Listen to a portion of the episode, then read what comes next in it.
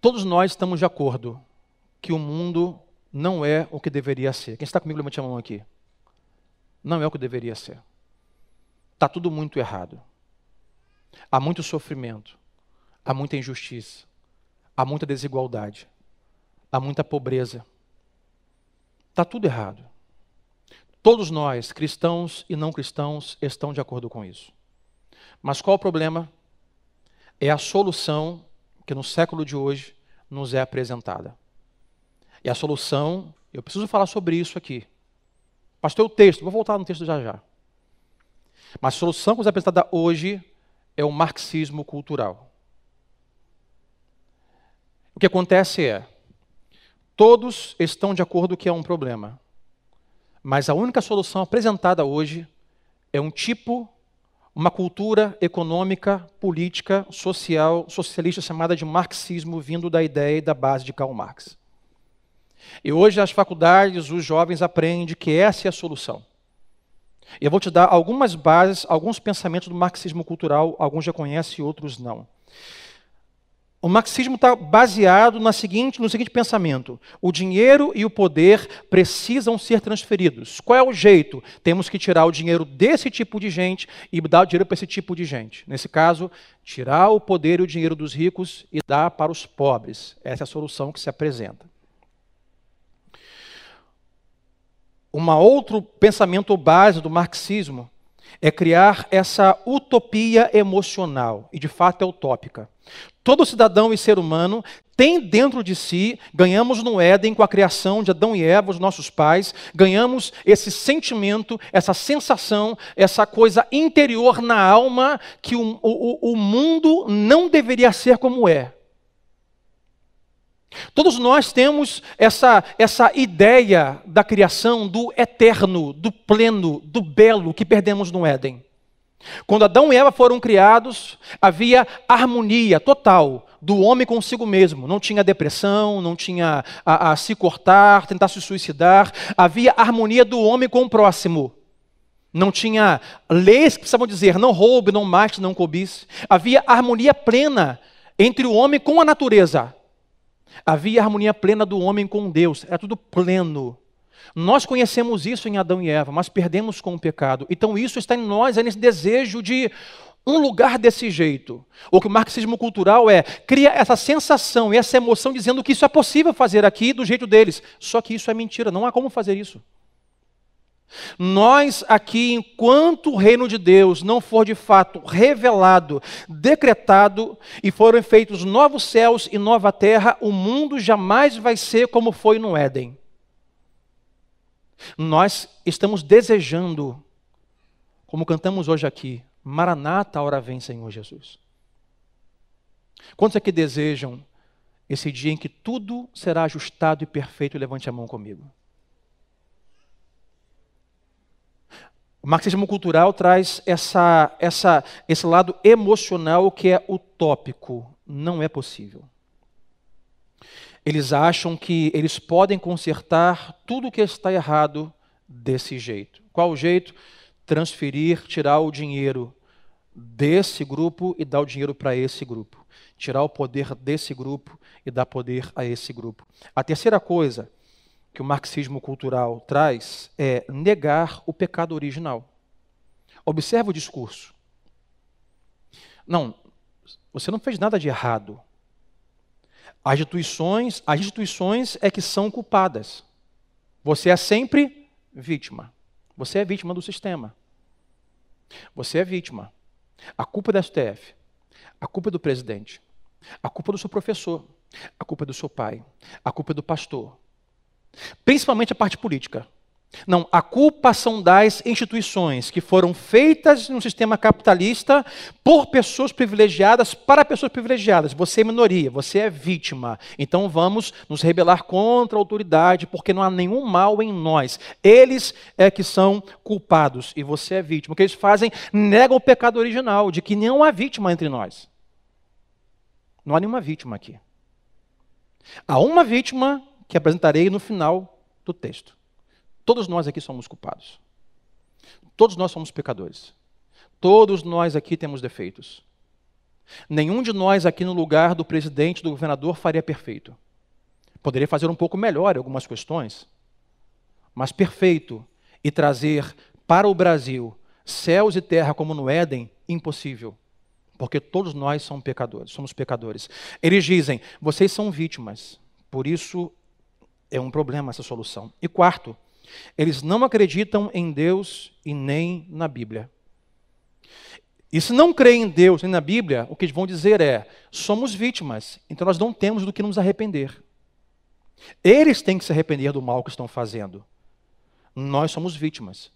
E nós temos que tomar o lugar deles, porque nós vamos resolver e nós faremos diferente. Sabe o que é isso?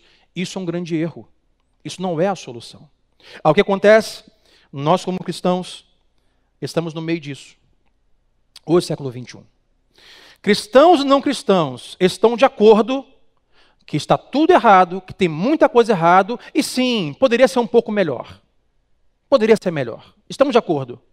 Temos que buscar uma solução. Mas a solução que nos é apresentada, nós dizemos assim: eu não concordo com a solução.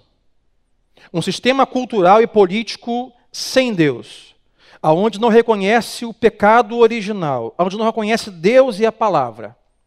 O que acontece é, eu estou de acordo que há um problema, mas eu não estou de acordo com a solução. A do que te chamam racista, fascista. Você fala, não, eu não sou isso. Aí, se você diz, temos um problema, e eu vou concordar e vou aderir à solução, sabe o que vão dizer? Comunista, marxista. Eu não é, gente. Socialista. Já me chamaram de pastor comunista, de pastor fascista. Aí ficamos assim, bom, estamos de acordo que as coisas estão erradas. Mas se eu aceito o plano que o mundo está me propondo, eu sou marxista, e não me considero marxista nem comunista. E se eu digo que esse plano não está bom, eu sou visto como racista. Eu não sou racista nem, nem fascista. Eu não acho que essa, esse rótulo não me cai bem e nem esse me cai bem. Então, eu vou fazer como cristão. Então, o que hoje temos que fazer é olhar a Bíblia. O que eu vou chamar de o caminho de Deus para a igualdade. Seis coisas, o telão vai te ajudar. Se a solução para o mundo não é o socialismo, a solução para o mundo não é tirar renda daqui e colocar na mão desse aqui, tirar esse do poder e colocar isso aqui no poder. Ah, o problema é STF, fecha STF. O problema é a polícia, acaba com a polícia. O problema é a paternidade, acaba com os pais. O problema é a democracia, vamos voltar à, ditadura. Ah, eu não concordo com nenhuma solução. Então, o que nós faremos? Qual o caminho de Deus bíblico para a igualdade? O telão vai ajudar? Vai. Primeiro, a Bíblia diz que todas as pessoas são criadas por Deus como portadores da sua imagem. É nos lembrarmos e vermos da maneira de saber que todos foram criados à imagem de Deus e somos iguais.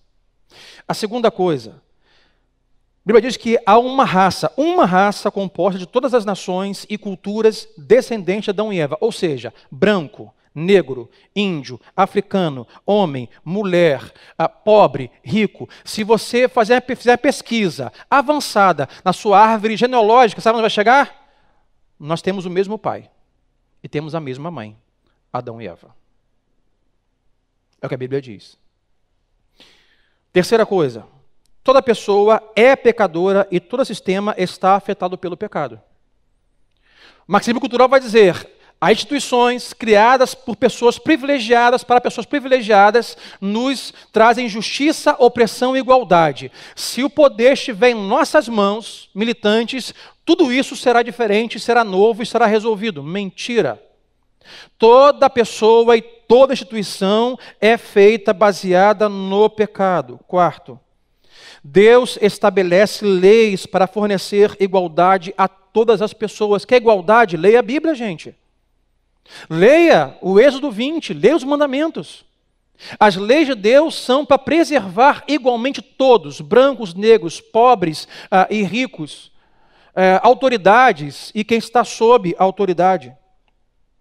Quinto, O reino de Deus é o padrão de justiça social para os que têm autoridade e os que estão sob autoridade. Qual é o padrão de justiça, de comportamento para quem tem autoridade? A Bíblia. O reino de Deus. Qual o padrão ah, para aqueles que estão sob autoridade? Já que eu tenho o capitalismo, tenho o socialismo, tenho isso a Bíblia. Olha como Deus, Pai, Filho e Espírito Santo se comportam, se relacionam, sendo um sobre outro autoridade ao mesmo tempo que são um. Há uma hierarquia: Deus Pai, Deus Filho e Deus Espírito Santo. E os três são um. Para quem está no poder, para quem está abaixo de alguma autoridade, ah, o padrão é o reino de Deus. Deus tem sob si os seus anjos, seus querubins, serafins, mas o reino de Deus é um reino que vive em harmonia completa.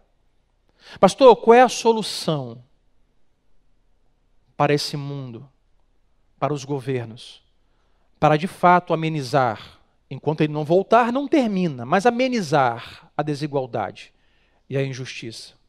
O reino de Deus é o padrão. Não é Karl Marx que é o padrão. Não é a Coreia do Norte que é o padrão. O padrão é o reino e a palavra de Deus. Esse é o padrão. Mas, pastor, como lá ao povo que recebeu a carta de Pedro. Nós somos a minoria. No Brasil, não mais. Podemos votar, mas principalmente é como nós vamos responder diariamente com a nossa fé diante das pressões. E sexto, o cristianismo tem a maior diversidade de todos os movimentos da história. Quer diversidade? Cristianismo. Jesus pega os seus apóstolos discípulos e diz: vai por toda a terra e prega o evangelho a toda criatura.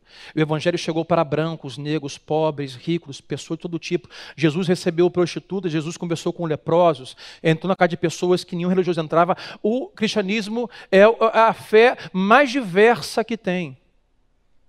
A fé cristã tem eficácia para transformar qualquer tipo de pessoa, qualquer economia, qualquer política, qualquer família. Quem quer comigo, diga amém nesta manhã. A Bíblia tem o poder para transformar qualquer coisa. Qualquer coisa.